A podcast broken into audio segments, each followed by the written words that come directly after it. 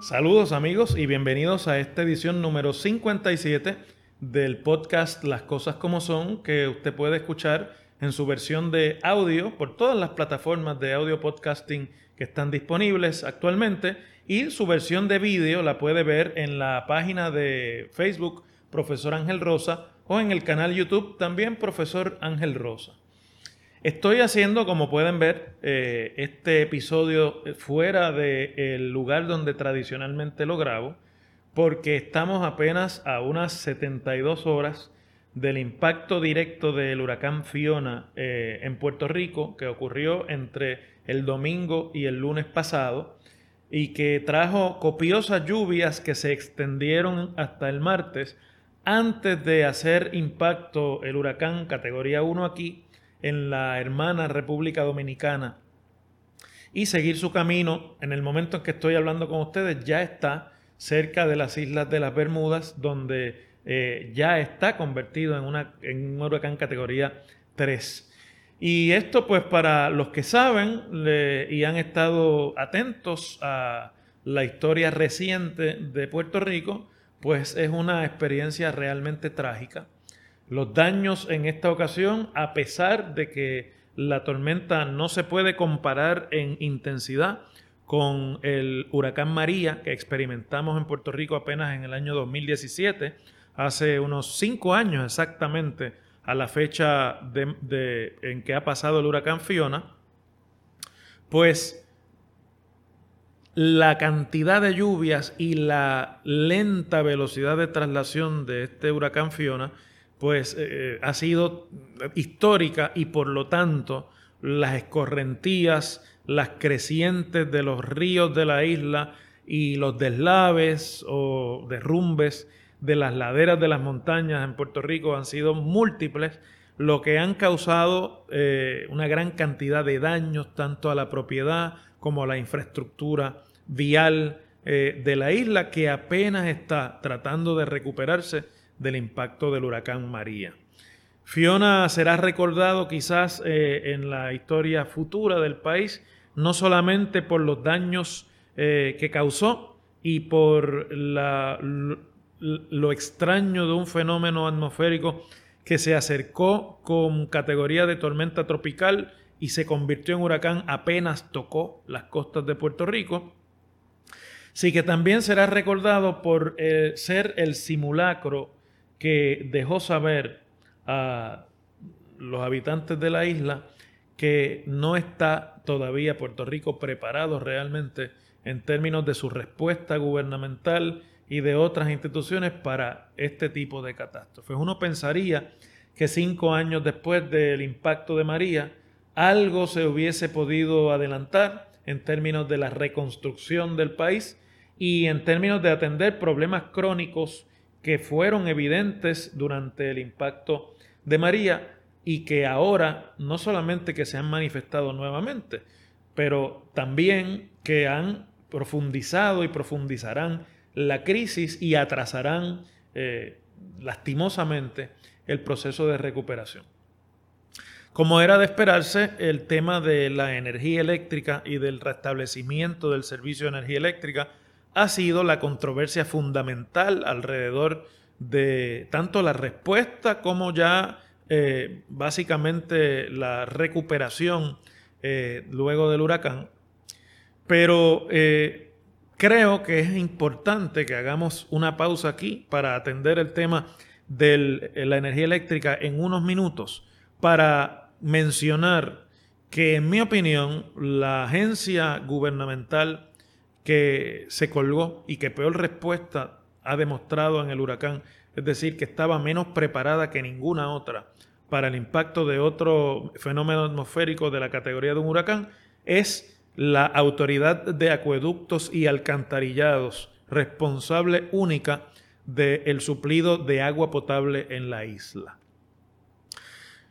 Debo aclarar que Fiona no fue un huracán que impactó de igual forma a toda la isla y que su acercamiento principal ha sido en la costa sur-oeste de la isla, el área de Ponce hasta Mayagüez, en una diagonal, incluyendo los municipios de Cabo Rojo, Guánica, Lajas y todo ese cono de suroeste, y también la zona montañosa central de la isla, que incluye Utuado, que incluye Calley, que incluye Aybonito y otros municipios que han recibido cantidades copiosas de agua. Le hago esta aclaración para que tengamos en mente que en la capital de Puerto Rico, en San Juan,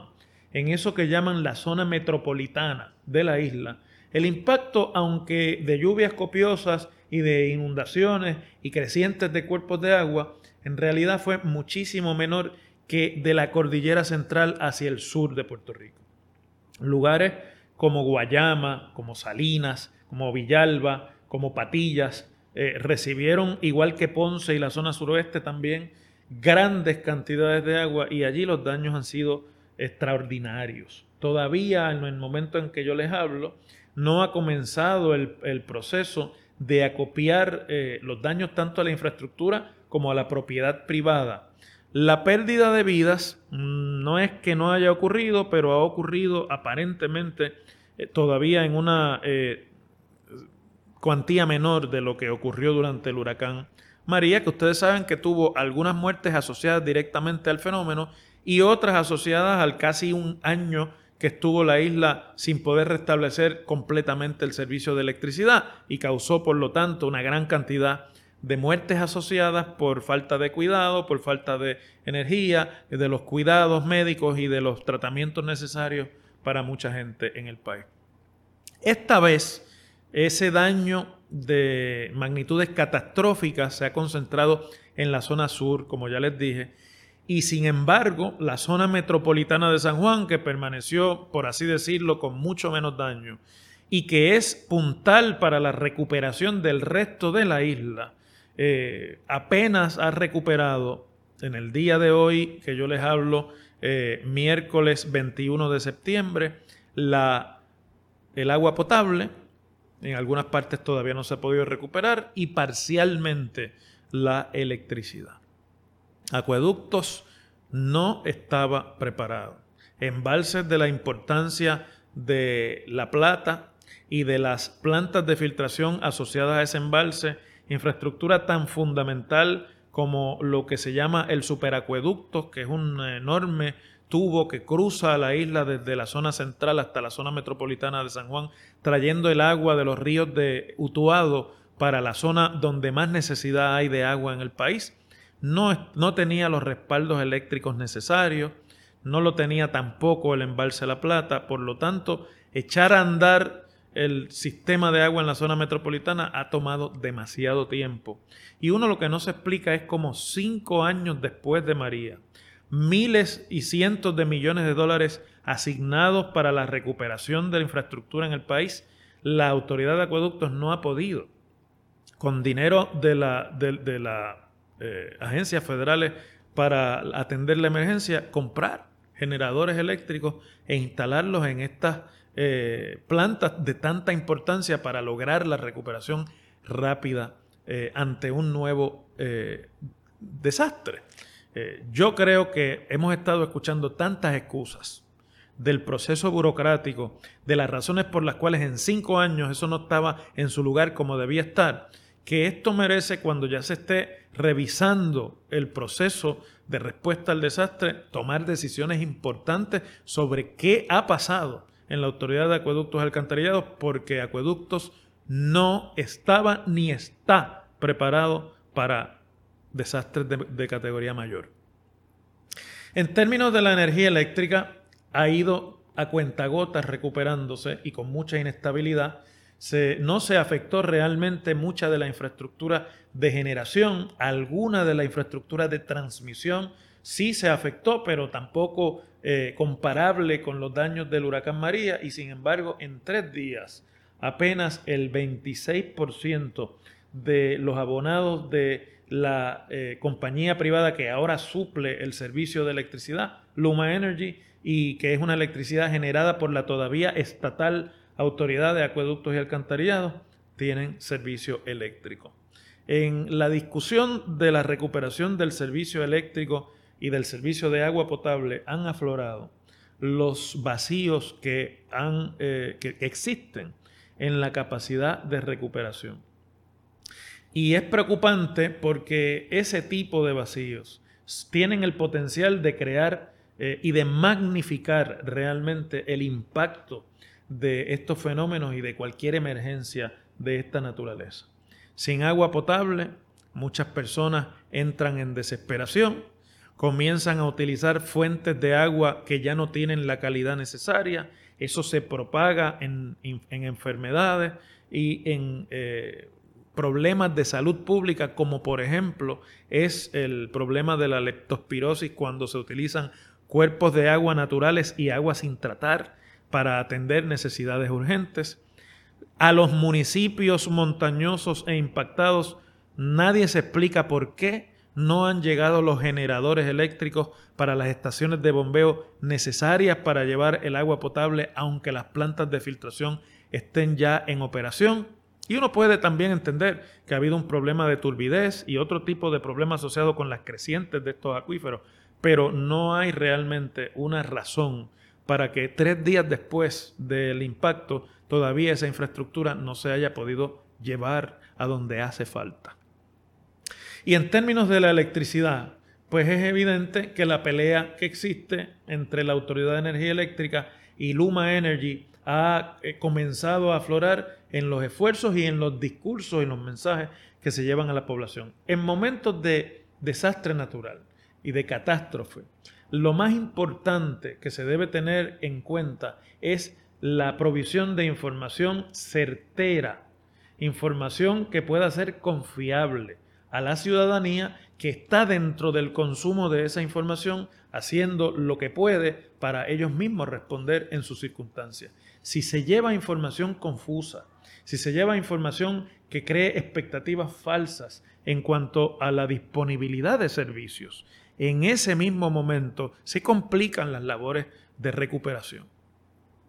Y eso es lo que ha estado pasando con el servicio de electricidad. Luma Energy tratando de maquillar un poco el hecho de que no tienen el personal necesario en la isla para atender los problemas con las líneas y los celadores necesarios, ha estado eh, echándole la culpa a la autoridad sobre no tener la generación necesaria para poderla servir a través de las líneas que son su responsabilidad y la autoridad también le echa la culpa a Luma de no, de no tener disponibles e inspeccionadas adecuadamente las líneas de transmisión para generar mayor electricidad que se pueda distribuir a partes donde la infraestructura eléctrica no ha sufrido grandes daños. Y ese es el tipo de situación que crea mayores daños en la economía y mayores daños en la movilización necesaria para levantar la isla.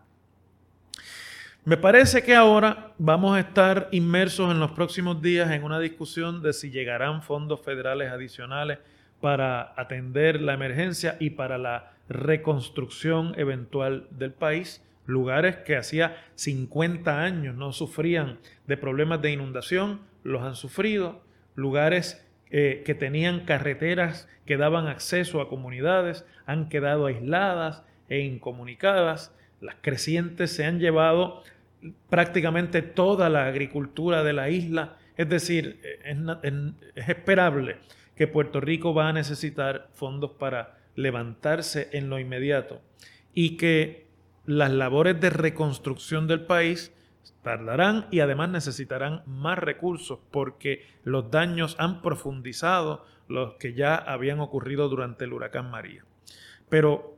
la preocupación que quiero compartir con ustedes en este episodio es que habida cuenta de la incapacidad de muchas de las agencias gubernamentales para tener un plan de respuesta adecuado. El gobierno hace tres meses hizo una conferencia de prensa al inicio de la temporada de huracanes y proclamó públicamente que estábamos preparados para cualquier eh, huracán. La experiencia de Fiona por lo menos en lo que respecta a recuperación y a respuesta inmediata, ha demostrado que no era así. Y la reconstrucción que ya estaba andando muy lentamente por la incapacidad de las agencias locales y las agencias del gobierno federal de los Estados Unidos de llegar a entendidos para que el dinero asignado pudiese obligarse y pudiese además gastarse en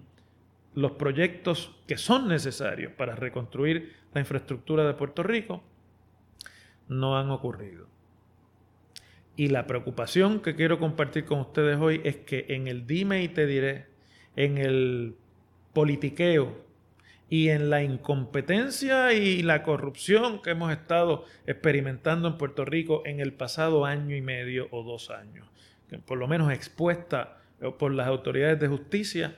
se han perdido cinco preciados años y Puerto Rico ahora enfrenta una nota al calce en su problema de reconstrucción y esto obviamente tomará mucho, mucho más tiempo de lo que nos habíamos esperado. El gobierno federal ha respuesto, ha eh, dispuesto que los directores de las agencias federales concernidas vengan a Puerto Rico. El presidente conversó con el gobernador Pedro Pierluisi. El Congreso y muchos miembros del Congreso han estado haciendo expresiones sobre la necesidad de revisar los procesos de reconstrucción, pero la cosa no anda.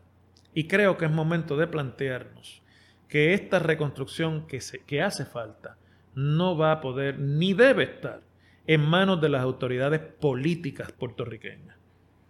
Los argumentos democráticos y de, eh, políticos de que son los representantes electos del pueblo, de que se pierde poder por Puerto Rico, que ya de por sí tiene pocos poderes como una colonia de los Estados Unidos, en este momento son secundarios. Es evidente que ni la administración pasada, que estuvo en el gobierno de 2017 a, 2020, a 2021, ni la actual, que arrancó en 2021 con un partido en la administración y otro en la legislatura, pueden acometer la labor de reconstrucción adecuadamente y con la rapidez que esto amerita, sobre todo sorteando los problemas burocráticos que no vuelvan nuevamente a impedir que en cinco años más la autoridad de acueductos no pueda comprar los generadores necesarios para poder servir agua a una gran parte de la población de la isla.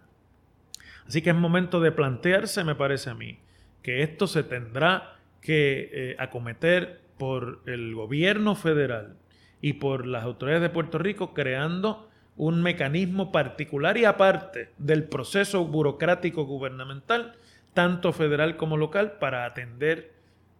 a Puerto Rico de la manera en la que estos daños exigen. Habrá que recurrir a viejos ejemplos en la historia, como en los años 30, en medio de la Gran Depresión y del embate de los huracanes San Felipe y San eh, Ciprián, en la década de los 20 y de los 30, para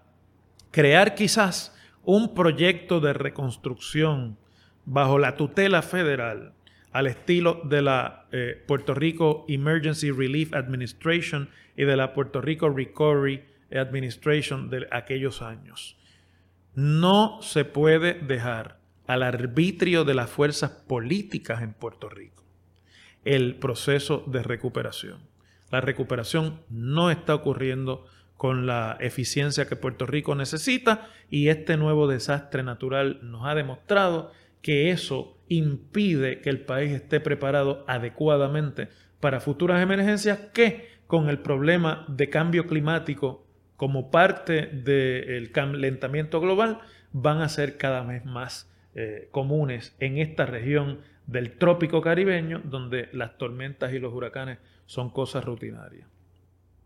Así que es momento de plantearnos si hay que tomar medidas extraordinarias y si como tuvo que ser con la quiebra de Puerto Rico, el Congreso de los Estados Unidos tendrá que intervenir, crear mecanismos alternos y sacar el manejo de esta reconstrucción de los poderes políticos carcomidos, primero, por el partidismo y por la corrupción y la ineptitud.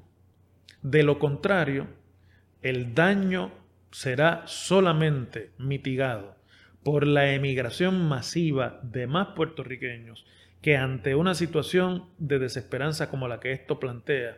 no podrán seguir lidiando con estas circunstancias y terminarán emigrando masivamente como lo han hecho en los pasados cinco años. Y ese es el camino a una isla de Puerto Rico sin puertorriqueños y a una posibilidad cada vez más remota de una recuperación adecuada para que Puerto Rico pueda regresar a ser una opción no solamente de vida, sino también de actividad económica en el Caribe. Les agradezco como siempre la atención a este podcast y espero que podamos encontrarnos próximamente en otra edición más de las cosas como son.